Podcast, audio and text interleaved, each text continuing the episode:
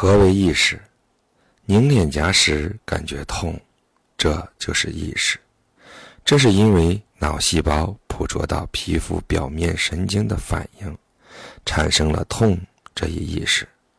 人既有这种附属于肉体的意识，正如前面所述，人还有原本就具备的意识，即所谓过去式、前世的意识记忆。一般认为，所谓记忆就是脑神经元中存储的信息，这是真的吗？有一次参加小学同学会，有位同学说：“五十年前的某月某日，你做了这样的事。”他甚至记得当时老师的表情，这让我很吃惊。据说，这些信息都存储在脑神经元之中。或许如此吧，我一边这么想，一边心生疑窦：这是真的吗？不管怎么说，随着岁月的流逝，脑细胞的数量会减少，作为有机物的神经元却能保持五十年，这实在让人难以置信。那么，这个记忆是如何留存下来的呢？我认为。在脑细胞里反映的信息，渗入到了刚才讲的意识体内，因而被承袭下来。就是说，记忆不断在意识体内积累、保存，直到临死为止。说到前世、意识体、灵魂，有人就会皱眉，但我相信灵魂的存在，而且我认为，当肉体死亡时。灵魂，或者说是意识体，就会从肉体中分离出来。意识不会同肉体一起消亡，它会存在于一个同肉体不同层次的空间之中。如果用电脑打比方，我们就容易理解意识体是什么。电脑只靠硬件无法驱动，必须要有软件。对于人而言，肉体是硬件，只是意识体这个软件注入以后，人才会发挥人的功能。另外，意识犹如电波一样向外发射，自古以来就有所谓“以心传心”的现象，还有心灵感应、不及预感等说法。但是，意识的确形态却无法描述。离开肉体后的意识体去往何方，那个去处也不得而知。然而，因为意识体是同宇宙的意志相同的存在，所以可以想象它遍布于宇宙之中。还可以考虑从肉体中分离出来的意识体，通过转生由另外的肉体来继承。我频繁地使用“意识体”这个词语。其实可以把意识体与灵魂看作是一回事，那么为什么我还要特地使用意识体这个术语呢？因为灵魂这个说法过于抽象，并容易引起误解。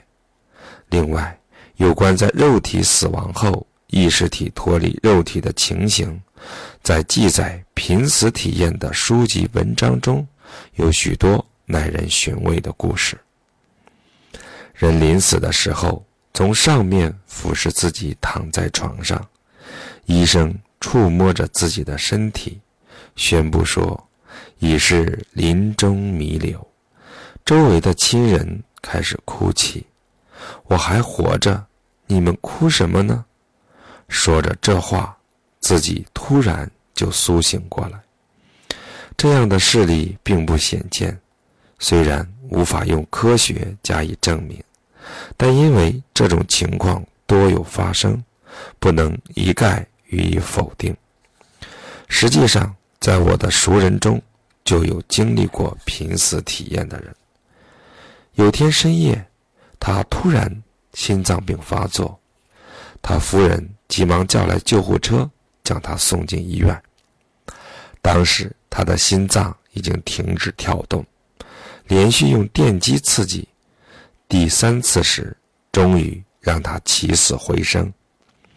第二天一早，得知音信的我立即去医院看望。当时病人的意识已十分清晰，知道他已无大碍。我说了一句：“很危险啊！”他就给我描述了他的濒死体验。在家里突然感到不舒服，倒下，接着被搬上救护车，送进医院。心脏停跳，在重症急救室，为了让心脏恢复跳动，医生护士紧张抢救，整个过程他都记得。特别有意思的是，他讲了下面的一个情节：开始时很难受，但慢慢感觉轻松起来。当自己意识到时，发现自己正在花园散步。而你正迎面向我走来，对我说：“你在干什么呢？”我迅即惊醒，这时正好因电击心脏跳动起来。他说：“这是一个非常真切的体验，因心脏病发作而晕倒，心跳停止。按常理讲，这时就没有了意识。然而。”他却清楚地记得当时的情形，这件事给了我一个理由，让我相信在肉体之外还存在意识体。这个结论并不荒诞，理由还不止于此。再比如，在现代医学中还使用催眠疗法，对患者施以催眠术，就可以增强患者的自愈能力，或缓解。他的疼痛，或提高其免疫力。在催眠疗法中，有一种回溯催眠，就是在催眠的状态下，让患者的意识向过去追溯。这是一种心理疗法。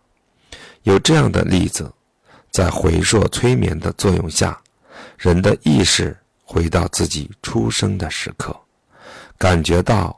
在通过母亲的产道时的状态，甚至意识到当时的疼痛难受。有的催眠实验还让人追溯到生前，也就是前世的状态。有记载这种事例的书，书中描写了在催眠的状态下，有人非常清楚地回想起前世的情况。例如，某人从来没有去过希腊。他却回想起自己曾是希腊人，在催眠状态下，他居然说起了古希腊的语言。有许多这样的事例，证明保存前世经验的意识体确实存在，否则上述现象就无法解释。还有一个关于灵能者的故事。说到灵能者，人们往往会觉得怪异。而无法置信，但此人不仅是文学博士，还是神社的最高负责人。据说他拥有不可思议的能力，当他的意识进入高度集中的状态时，他就能看到一个人的前世。有一次，他的某个信徒烦恼不堪，原因似乎在前世。为了帮助此人解脱烦恼，他就运用了这种能力。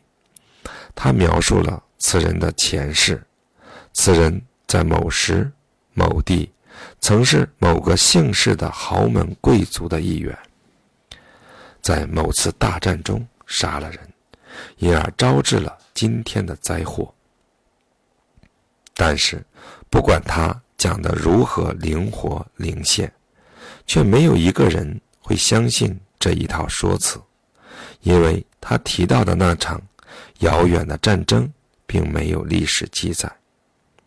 然而，过了几年，在建造高速公路挖掘的施工现场，却发现了这位灵能者所描述的那场战争所在地的城墙及遗址。因为史料上没有任何记载，所以当地史学家们大为震惊。因此，该地的地方史上添加了新的一页。如果不存在包含前世的意识体，那位灵能者就不可能说出如此神奇的故事。再举自己身边的例子，我也是一位父亲，有时听孩子说话，会有这样的感觉：我家的孩子怎么会说出这样的话呢？简直难以置信。在体型上遗传了父母的某些特征，脸型、五官亦有相似之处，甚至言谈习性也有些雷同。但是，偶尔孩子会说出跟父母的感觉完全相反的异想天开的话。这是我家的孩子吗？我甚至产生过这样的怀疑。这类事情忽隐忽现。另外，我有三个孩子，三个人的性格却迥然不同，这也让我纳闷。养育的过程相同，脾气性格却不相同，而且这种不同并不是微小的差异，而是根本的不同。有的小孩生性急躁，有的却是沉重稳重、落落大方，让人难以相信他们会是亲兄弟。还有所谓“乌鸦窝里飞出金凤凰”，生出了能力大大超越父母的孩子，这是为什么呢？我认为，这是因为拥有前世经验的意识体渗透进了婴儿的体内。人死以后将会怎样？关于这个问题，三十多年前，有一位京都大学的老师。写了一本书，他认为，人死之后的所谓灵魂，像病菌一样浮游于空中。有的人家孙子的外貌酷似过世的祖父，就是因为那种浮游的物质进入了孙子的体内的缘故。这种说法虽然有趣，我却不予采信。人在今世，在活着的时候。遭遇各种各样的试炼，这些经验都存储在意识体内。当这个人死了之后，他的意识体就会转生到另一个人的身上。这是我的观点。为什么转生？因为在今世塑造的人格还不够圆满，有必要在下一个来世继续磨练。例如，某个意识体投胎于一富人家的孩子身上，这孩子从小就养尊处优，不但没受过挫折，没经历考验，而且要什么有什么，任性放肆，结果烦恼缠身，死亡时的人格比出生时还要糟糕。这时候，这个意识体。就会再次投诉于一个新的生命，重新来到现世，进行新的修炼，重复这样的循环，不断提升人格，慢慢接近神佛，心灵的纯美达到了如来的境界，提升到这么高的水准，就佛教的说法，不需要再轮回转生了。可见意识体这个东西。不是在今世这个我身上就终结了，它还会转移到下一个重新转生的自己的身上。因此，提升自己的心性、品格和人格，不仅对今世的自己负责，而且对来世的一代负责。